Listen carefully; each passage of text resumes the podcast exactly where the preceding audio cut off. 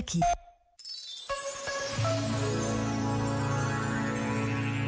Exortou-nos José Tolentino Mendonça.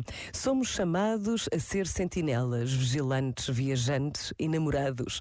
O que é que o mundo pede à sentinela? Isto é, aos homens e mulheres crentes. Pede que iluminemos a fronteira com a nossa vida, a nossa cultura, com o construir da nossa reflexão. Habitar o precário é o que permite habitar a espantosa realidade das coisas onde Deus se revela. Não viver de conceitos, de ideias, não construir prisões e armadilhas para reter, não cair na tentação de fixar, mas viver no trânsito, na viagem. Este momento está disponível em podcast no site e na app.